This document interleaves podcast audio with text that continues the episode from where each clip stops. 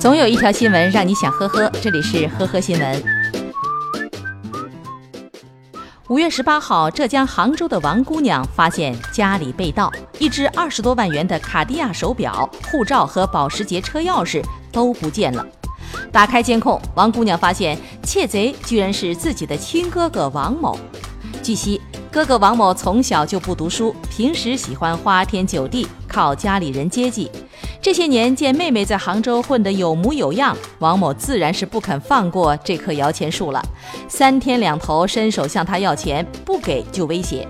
王姑娘说，前前后后她已经给了哥哥二十万元。见到警察的时候，哥哥还不以为然，觉得他们是一家人，拿妹妹的东西不算偷。王某被抓以后，父母几次到派出所求情，还责怪女儿不懂事儿，希望警方不要追究责任。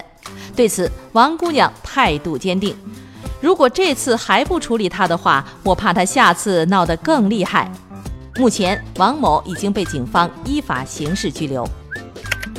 五月十五号，四川泸州民警接到指令去处置一起警情，处置完以后，却发现带到现场的移动警务终端不翼而飞了。监控显示，一名在现场围观的女子竟然趁人不备，拿起警察放在一旁的警务终端，然后进入到身后的鞋店门市内。民警找到该女子询问，一开始她百般狡辩，称从未拿任何东西。见事情败露，最终将藏于纸箱中的设备取出。目前，女子因涉嫌盗窃已经被刑事拘留。近日，江苏的一家包子铺老板娘查看收款记录的时候，突然吓了一跳。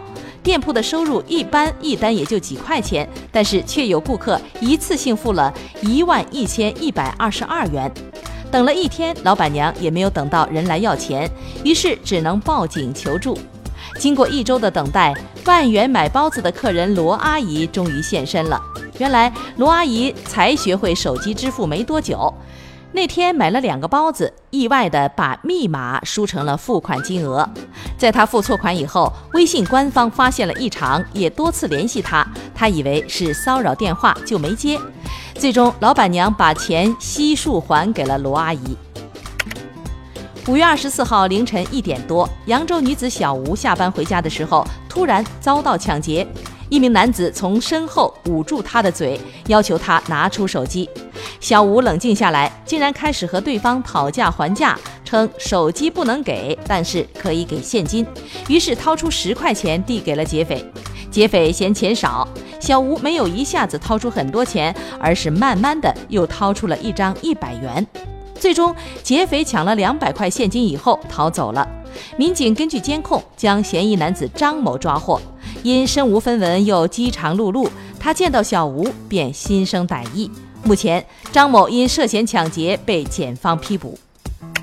近日，江苏太仓市公安局指挥中心接到一名男子报警，称他的朋友欠了他两毛六分钱，需要幺幺零录一份口供。在被告知经济纠纷需向法院起诉以后，男子竟然在一个小时内拨打了四十多次幺幺零，并不断的言语挑衅。最终，男子因寻衅滋事被行政拘留。感谢收听今天的呵呵新闻，明天再见。本节目由喜马拉雅和封面新闻联合播出。